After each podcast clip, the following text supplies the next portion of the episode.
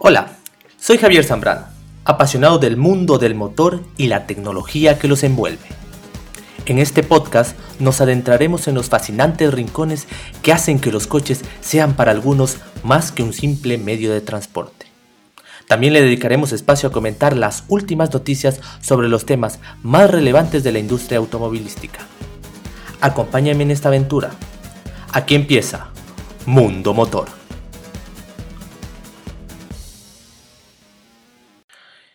Hola a todos amigos, bienvenidos a un episodio de Mundo Motor.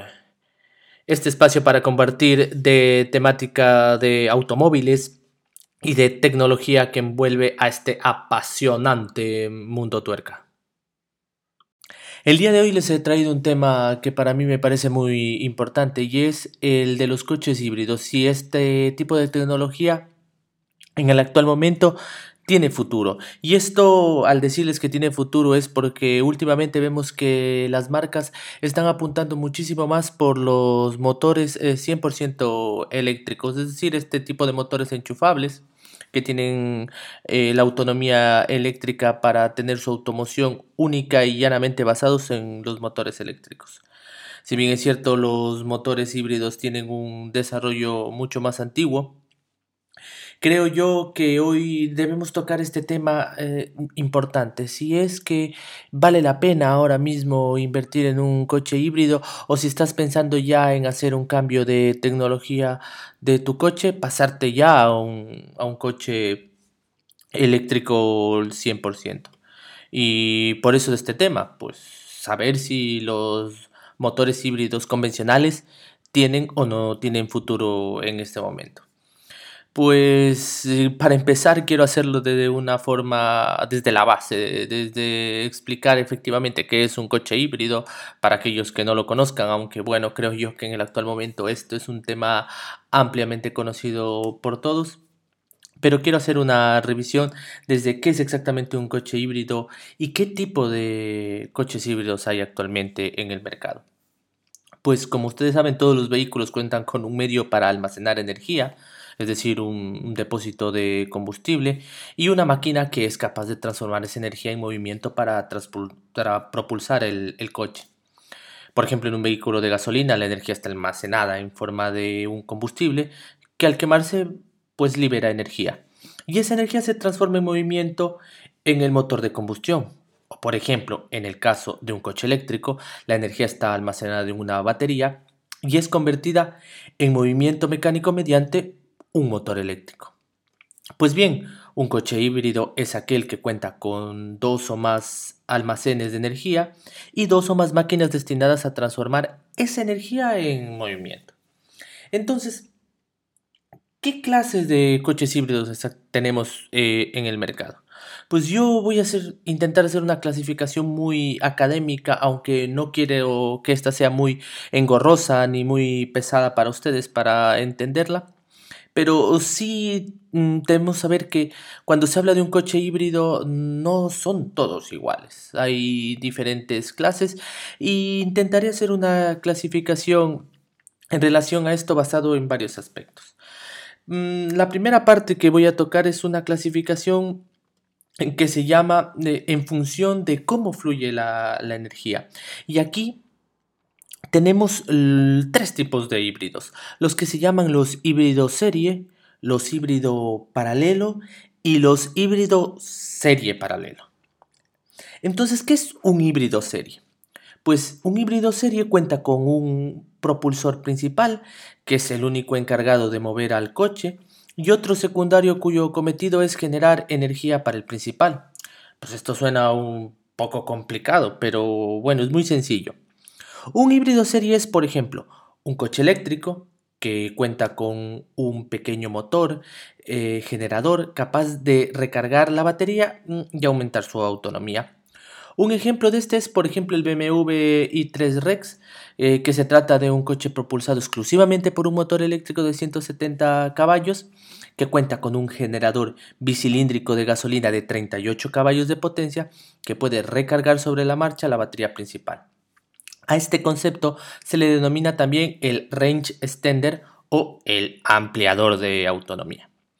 La ventaja es que el motor térmico puede funcionar en su punto de máxima eficiencia, de mínimo consumo de combustible en relación con la energía producida, ya que el régimen de giro es absolutamente independiente de la velocidad del vehículo. ¿Cuál es el inconveniente de esta estrategia? Que es, la, es lo que le llaman la pérdida de eficiencia, que supone el convertir la energía del combustible a energía eléctrica para almacenarla en la batería y después usarla. El otro tipo es el que les llamaban, le llaman el híbrido paralelo. Pues este híbrido paralelo cuenta con dos propulsores que accionan directamente las ruedas. Se le, denomina paralelo porque ambos motores pueden propulsar simultáneamente en equipo al vehículo.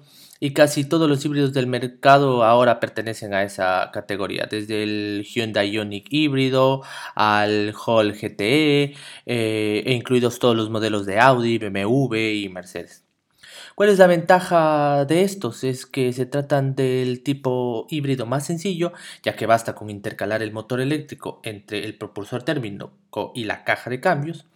Pero el inconveniente es que el régimen del motor térmico está ligado a la velocidad del vehículo y no puede funcionar siempre en su régimen de máxima eficiencia como si lo hacen los híbridos serie. Y por último tenemos los híbridos serie paralelo. Pues estos eh, ya creo que deben intuir a dónde vamos, que es que cuentan con dos propulsores conectados a las ruedas de manera que el propulsor térmico puede funcionar tanto en serie cargando la batería como en paralelo moviendo al coche. Por ejemplo, todos los híbridos de Toyota y Lexus, así como los modelos como el Mitsubishi Outlander, eh, pertenecen a esta categoría. ¿Cuál es la ventaja? Eh, es que se trata del, del, tipo híbrido aún más sencillo, eh, ya que también basta con, esto de la intercalación que tiene entre los dos, entre los dos motores. Eh, yo creo que es el que tiene menos pegas en el, en el momento del, inconveniente y creo yo que es el, el más el más eficiente que tenemos actualmente y es el que, el, que más gusta. Y de hecho es probablemente uno de los que tiene el mayor desarrollo tecnológico porque a, la cabeza de esto está Toyota que como todos ustedes saben tiene una amplísima experiencia en el desarrollo de los, de los híbridos. Eh, también podemos eh, eh, clasificar estos modelos híbridos en función de su capacidad para moverse usando solo electricidad. Aquí tenemos los que se llaman eh, estos microhíbridos y que tienen un motor eléctrico tan pequeño que ni siquiera puede colaborar a la hora de mover al coche y solo sirve para cargar la batería del vehículo al máximo durante las fases de frenado y también prestan el servicio al sistema stop and go que tienen ahora los vehículos que arranca el, el motor y eh, cualquiera de estos coches que tienen estos sistemas stop and go eh, pueden considerarse un micro híbrido. La otra clasificación es esta que me parece asombrosa y a la que le dedicaré más adelante un podcast solo para, para ella, que se llaman los mil híbridos o los híbridos suaves en el que el motor eléctrico funciona como un apoyo al de combustión, pero tienen tan poca potencia que no son capaces de propulsar en solitario al coche. Salvo tal vez en momentos muy puntuales como llaneando a baja velocidad o al iniciar la marcha muy despacio y pertenecen a esta categoría todos los modelos con estas baterías de 48 voltios. Y quédate con ese número de 48 voltios que es algo que los, vas, los vamos a usar, los vamos a usar, los vamos a tener en un futuro muy, mucho, mucho, mucho en todos los, en todos los vehículos. ¿Quiénes tienen estos actualmente? Por ejemplo, el Renault, el Renault Scenic híbrido o el nuevo Audi A8, A8 que, que sacaron. Eh, son los primeros híbridos que tienen esta, esta tecnología. También en este creo recordar que el Honda Civic que se sacó en el año 2006 está, mm, pertenece, en, pertenece a esta categoría.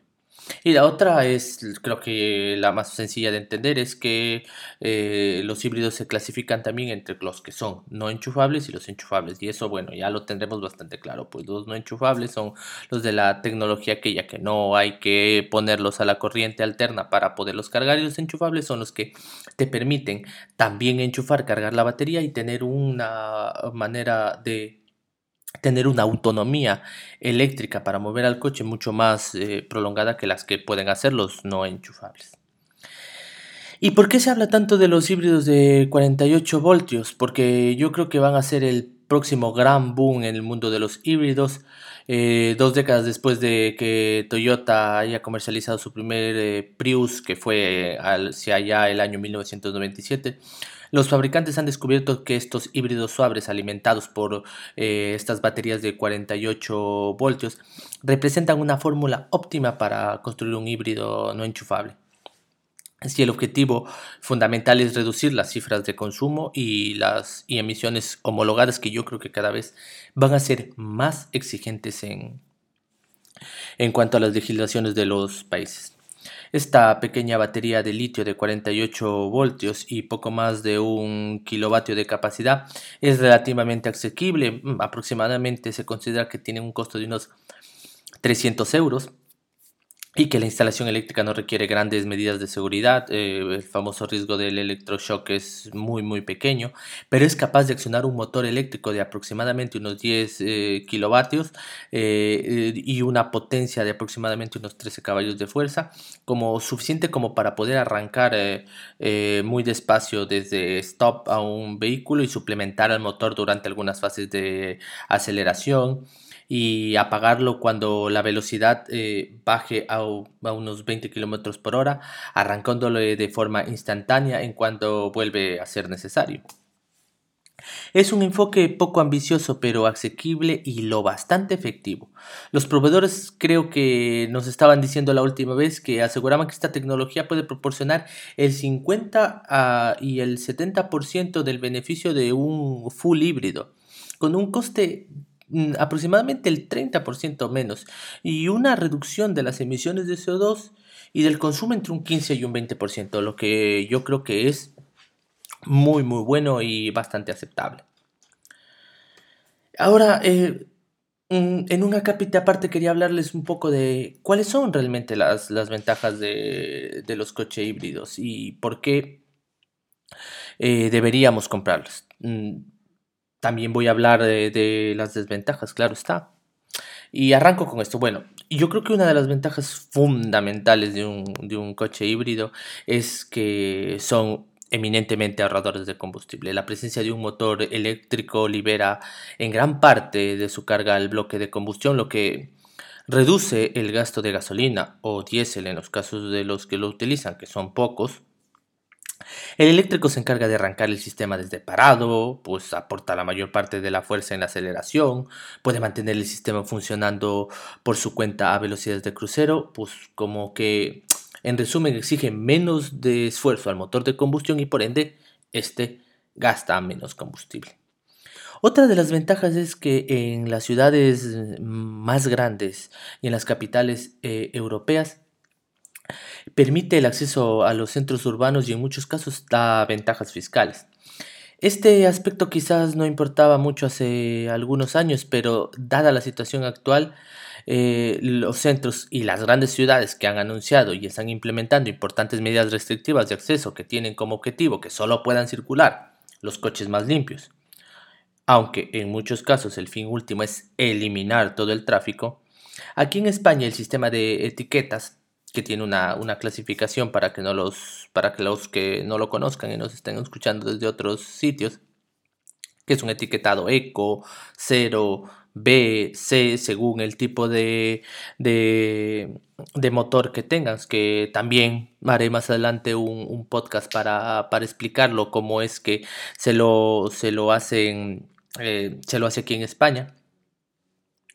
Eh, este, eh, los híbridos tienen una, calificación de eco que les permite pasar eh, a, sitios que son restringidos cuando hay alertas altas de contaminación, obtener descuentos en peajes, aparcamientos y otras cosas más que se han implementado en depende, depende de la ciudad.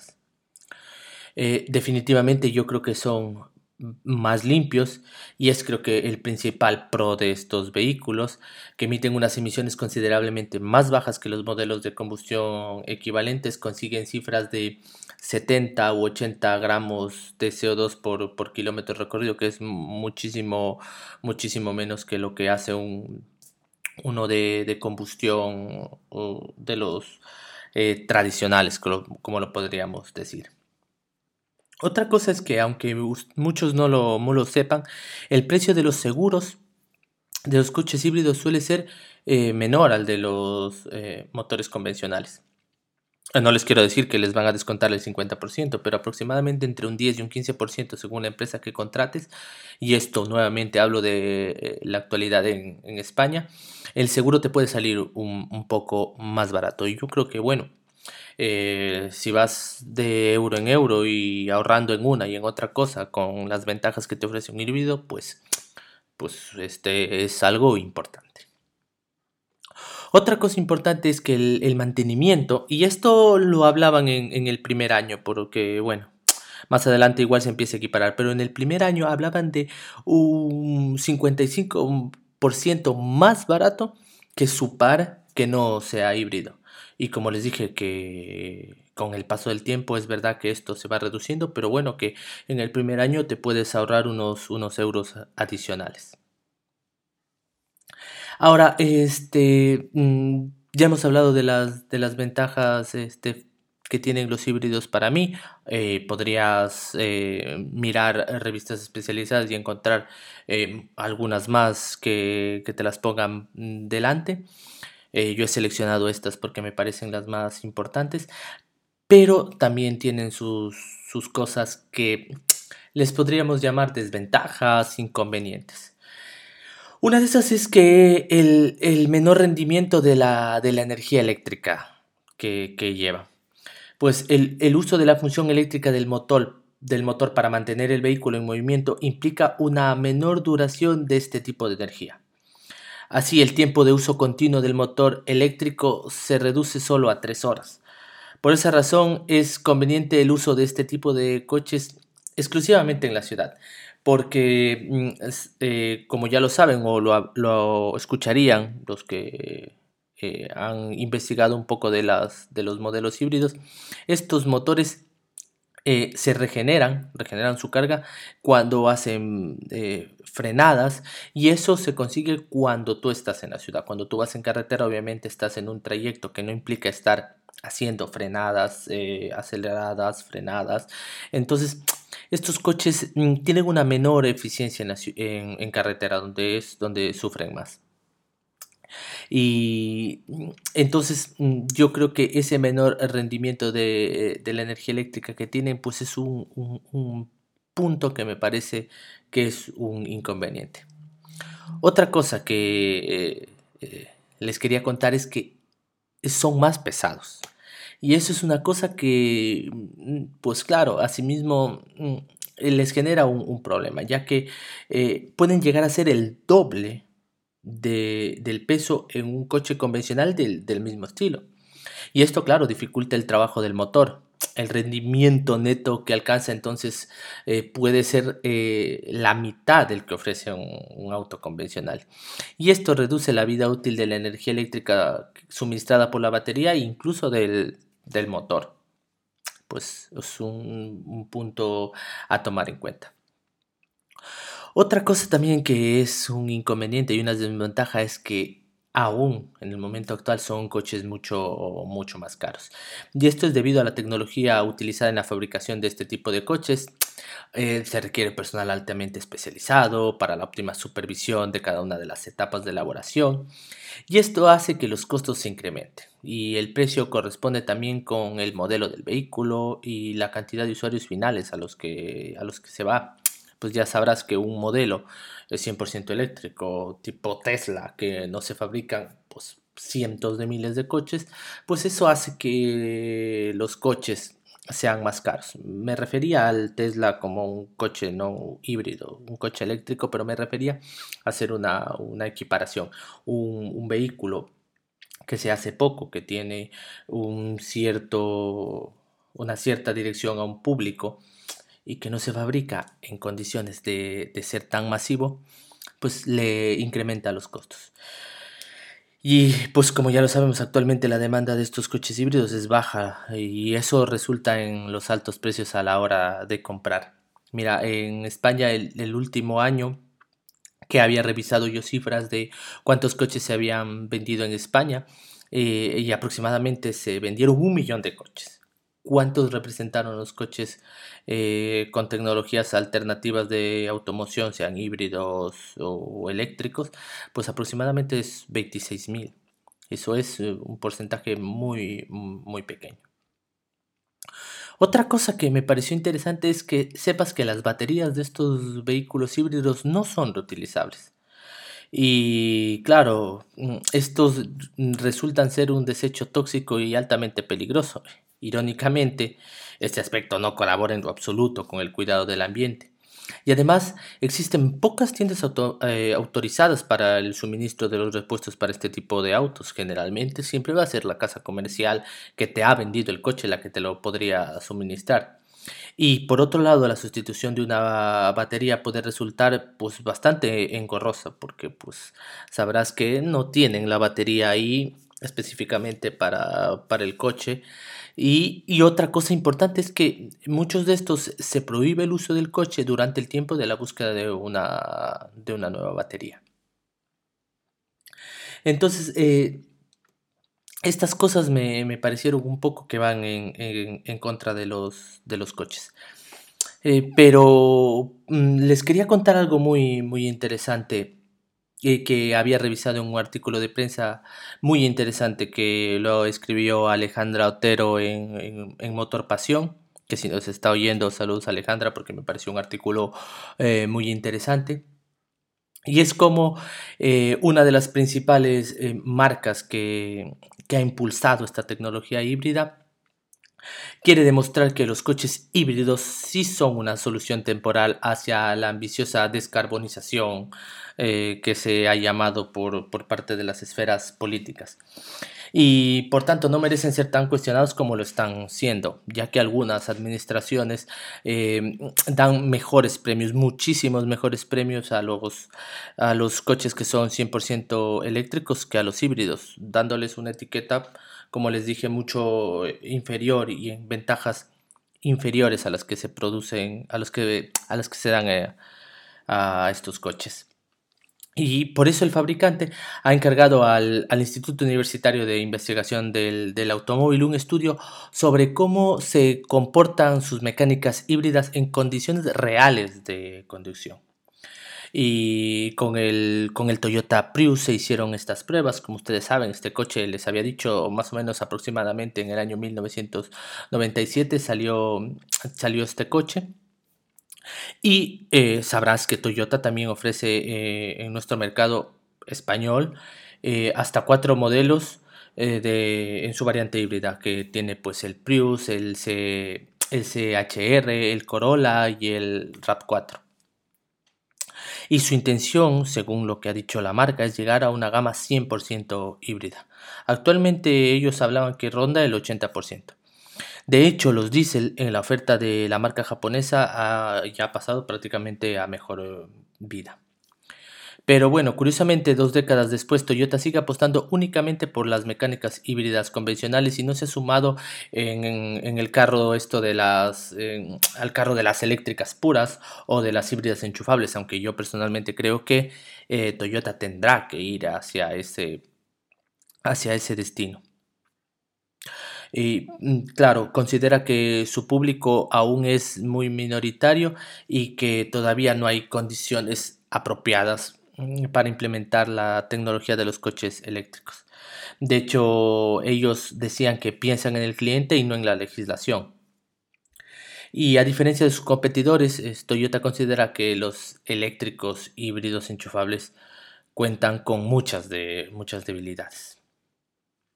Por todo ello, como les dije, encargaron este estudio al Instituto Universitario de Investigación del, Automóvil, que buscaba dar un poco más de luces sobre el asunto. Una de las principales carencias eh, señaladas de los coches híbridos es su reducida autonomía eléctrica. En modo eléctrico puro, pues solo pueden circular aproximadamente unos 2 kilómetros y por este motivo están catalogados en esa etiqueta eco que les da aquí la DGT España y que disfruta de menos beneficios que la etiqueta cero, donde están solo los eh, coches eléctricos puros o estos eléctricos de autonomía extendida o los modelos e hidrógenos los modelos que utilizan hidrógeno y los híbridos enchufables que tengan una autonomía eléctrica igual o superior a 40 kilómetros. Y así será pues hasta que los criterios de los distintos eh, de los distintivos medioambientales sean revisados. De hecho, eh, y aún sin confirmación oficial, parece que la DGT ya está en ello. Pues la clasificación esta data del 2016 y se ha quedado algo obsoleta ante la llegada de las tecnologías como estas mil híbridas que les dije, los híbridos suaves que les comentaba de los famosos motores de, de 48 voltios que también se catalogan como eco pese a que no tienen nada que ver con las mecánicas híbridas. En los tres modos de conducción que dispone el sistema híbrido de Toyota, que es el Eco, el eléctrico puro y el Sport, si seleccionamos el modo eléctrico puro, el coche pues aproximadamente solo recorrerá 2 kilómetros. Y esto se debe a que esta tecnología no permite activar este modo de conducción cuando las baterías bajan del 40% de capacidad pero en realidad un coche híbrido puede recorrer muchos más eh, kilómetros sin que el motor eh, térmico actúe. Y es precisamente lo que ha demostrado el estudio, el estudio que hizo el Instituto de la Investigación sobre el Automóvil. Mira, ¿qué es lo que se hicieron? Las pruebas se realizaron en recorridos, eh, ellos nos comentaban de, de 23,1 kilómetros, con tramos tanto urbanos como extraurbanos y con un Toyota Prius de cuarta generación. En modo de conducción eco, eh, que demuestra que la tecnología híbrida de Toyota, el propulsor eléctrico, opera más que el término. O dicho de otra manera, la, distancia y el tiempo recorridos con el motor de combustión sin funcionar es mayor respecto a cuando está en marcha. De hecho, las cifras son bastante llamativas. Del total de la distancia recorrida, en un 61% del tiempo solo operó el motor eléctrico y en un 39% eh, la propulsión fue por el motor térmico. Y en, cuanto al tiempo, casi un 79% del Toyota Prius no fue propulsado por el motor de gasolina, que solo estuvo operando en el 21% de las, del tiempo. En definitiva, son más de 2 kilómetros de autonomía eléctrica, en el caso de que de esta prueba en concreto eh, estaríamos hablando de unos 14 kilómetros sin el motor eh, térmico activo. ¿Cómo se hicieron las mediciones? El Instituto de Investigación ha realizado este análisis entre los meses de eh, octubre y febrero, de, entre el 2018 y el 2019, siendo las pruebas dinámicas entre enero y febrero los meses en teoría más fríos del año, aunque eh, hay que señalar que el último ha tenido temperaturas más amables que las habituales. El recorrido escogido era de ida y vuelta en el Instituto eh, de la Investigación del Automóvil, situado en el kilómetro 7 de la, de la A3, siendo de 40 minutos en la ciudad la mayoría y de aproximadamente unos 20 minutos en la vía rápida. Bien es cierto que donde más se aprecia la eficacia del híbrido es en ciudad, eh, ya que la demanda de potencia es menor, aunque un conductor que sepa gestionar el sistema híbrido correctamente también le sacará más partido eh, a desaceleraciones y retenciones. Eh, un total de 20 personas han participado en este estudio, 10 hombres, 10 mujeres de diferentes edades, 5 mayores de 35 años y 5 menores de 35 años en cada caso, porque bueno, se sabe que hay diferentes edades, eh, que cuando eres más joven tiendes a, gestionar de otra forma la aceleración. Y además, cabe eh, decir que algunos estaban familiarizados con las mecánicas híbridas, pero otros no habían conducido nunca un coche híbrido. Y aunque se obtuvieron mejores resultados según iban eh, entendiendo la mecánica, apenas eh, varían unos de otros, es decir, los que sabían y no sabían conducir un, coche híbrido. La totalidad de las pruebas en, el caso del Prius se realizó en el modo eco eh, activado que combina el eléctrico y el térmico con el climatizador a 21 grados Además, este, cada test contó con una fase previa de calentamiento por las calles del campus de la, de universidad a fin de que el motor alcanzase la temperatura óptima y esto más o menos les tomó, bueno, depende de lo que hicieron, entre 5 y 10 minutos.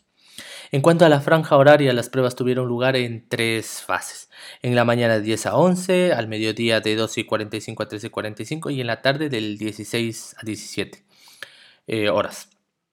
Y cada test contó, por tanto, con una duración de una hora y se adecuó a las diferentes condiciones de volumen de tráfico, aunque hay que señalar que ninguna de esas franjas horarias se considera hora punta y, y por tanto, pues bueno, tendríamos ahí un pequeño sesgo en este estudio que no se utilizó las peores eh, horas para, para esto. Y también hay que decir que la prueba se utilizó con dispositivos de medición y un GPS, eh, los cuales fueron alimentados por una batería externa a fin de no influir en la operatividad del sistema híbrido y los datos del estudio. El peso de estos elementos se cifran en unos 70 eh, kilos, así que cada test con conductor y acompañante se ha realizado como si estuvieran aproximadamente unos unos tres pasajeros a bordo. El sistema de medición que utilizó el, Instituto de Investigación ha registrado de forma continua cerca de 32 parámetros entre los que se incluyó velocidad, potencia, temperatura, régimen de vueltas tanto del motor térmico como del eléctrico, así como la capacidad de la batería o el consumo de los sistemas eléctricos. En total, esta investigación se realizaron unos 60 ensayos con unas 52 horas de conducción y unos 1.400 kilómetros de recorrido durante los dos meses de, pruebas. Además, hay que tener en cuenta que el estudio divide el hacer del sistema híbrido en tres, o sea, con el motor térmico completamente apagado, y el coche parado, con el vehículo en movimiento pero en fase de recuperación de energía, donde no opera el motor térmico, y con el automóvil circulando y el motor de combustión activado. Eh, son los dos últimos los que se reflejaron en las conclusiones del estudio. Casi un 79% del tiempo circulando sin el propulsor de gasolina frente a un 21% en el que sí estuvo activo. Y los consumos resultantes de las pruebas fueron entre 3,7 litros por cada 100 kilómetros en la parte urbana y unos 4,3 en la parte extraurbana, lo que supone una media aproximadamente de unos 4 litros por cada 100 kilómetros en conjunto de los recorridos. Es decir, es que a mí me parece un dato importantísimo y es por eso que eh, Toyota pelea porque las tecnologías híbridas sean reconocidas como mucho más ecológicas de las que son, porque claro, te dicen que no puedes moverte más de 2 kilómetros y que tu competidor que puede hacerlo 40 kilómetros porque es un, híbrido enchufable tiene mejor rendimiento, pues eh, este, este, este, este, esta investigación nos ha demostrado que eh, puedes llegar a tener cifras muy grandes de, tiempo eléctrico eh, en, el, en, la propulsión, en la propulsión del vehículo. Es decir, el futuro al híbrido yo creo que es factible, yo creo que mm, se tiene que dar muchísimo más impulso a, este motor. Mm, pero también tengo algo que decir, que es que yo creo que debemos buscar también las fuentes eh, limpias de energía. No creo que sirva de, nada si tenemos motores híbridos y, podemos este, tener eh, energía eh, si tenemos una energía eléctrica que se produce de forma, de forma sucia, porque yo creo que eh, el híbrido debe ser un, un, puente. Un puente es verdad para llegar a los motores 100% eléctricos, pero los motores 100% eh, eléctricos deben obtener su energía de, de, forma limpia. No, no vale de nada si si la fuente de energía que utilizamos sigue siendo carbón para llevarla a una red eléctrica y luego de la red eléctrica conectar el coche para que el coche eh, funcione. Pues no, eso no sirve de nada. Es que la energía que se produzca, la energía eléctrica que se, produzca para estos futuros coches eh, eléctricos sea, sea, también, sea también limpia. Entonces sí, yo creo que el, futuro del híbrido está ahí. Creo que cada vez que avance más el tiempo, las tecnologías híbridas permitirán que esas, esas diferencias de tiempo que hablábamos del 80% del tiempo utilizando motor eléctrico aún sea muchísimo, muchísimo más que las baterías sean aún más livianas y que los precios de estos vehículos al ser aún más, más masivos mm, bajen y que sean accesibles a todos nosotros. Y bueno, llegamos a la parte final de este tema y como este espacio también se caracteriza por eh, las noticias, cerraremos esto contándoles unas, unas noticias y siempre en relación al, al, tema, al tema que hablamos. Y ahora pues vamos a hablar un poco de, motores eléctricos, ya que estamos en la onda de los híbridos. Ahora mm, hablaré un poco más de los eléctricos y les contaré que el Tesla Model 3 es el eléctrico puro más vendido en Europa. Mira, las matriculaciones europeas de vehículos eh, electrificados es decir, eléctricos eh, puros, híbridos e híbridos enchufables, se situaron en aproximadamente 125.400 unidades en marzo de este año, lo que supone un incremento del 31% en comparación con el mismo mes del, del, año anterior, y ya sobrepasaron la barrera de las 100.000 unidades por primera vez según los datos de Hato Dynamics. En total, coparon un 7,1% de la cuota del mercado, que es 1,8 puntos porcentuales más que en marzo del 2018. Esta, subida se debe principalmente a una mayor demanda de países como Alemania, Noruega, España y Holanda y al fuerte aumento de las ventas de modelos 100% eléctricos. En Europa se registraron en marzo 40.000 unidades eh, de vehículos de propulsión totalmente eléctrica, lo que se traduce en un aumento del 85% respecto al tercer mes del año pasado. 63.100 unidades de vehículos híbridos, un 24% más, y 18.000 unidades de vehículos híbridos enchufables, un 2% menos y el Tesla Model 3 fue el eléctrico puro más vendido en Europa el mes pasado, con 15.683 unidades matriculadas. Mientras que el Toyota Yaris y el Mitsubishi Outlander lideraron en la categoría de híbridos e híbridos enchufables con 12.671 unidades para el Toyota Yaris y 4.316 unidades para el Mitsubishi Outlander. Eh, por su parte, las matriculaciones de los vehículos eh, de gasolina en el mercado europeo se incrementaron 3 puntos porcentuales en marzo llegando hasta el 60% del total, mientras que las ventas de los vehículos diésel continuaron cayendo hasta el 31%, es decir, 5 puntos porcentuales menos. España fue el quinto mercado europeo con mayor volumen comercial en marzo y en el territorio nacional se matricularon 125.814 vehículos.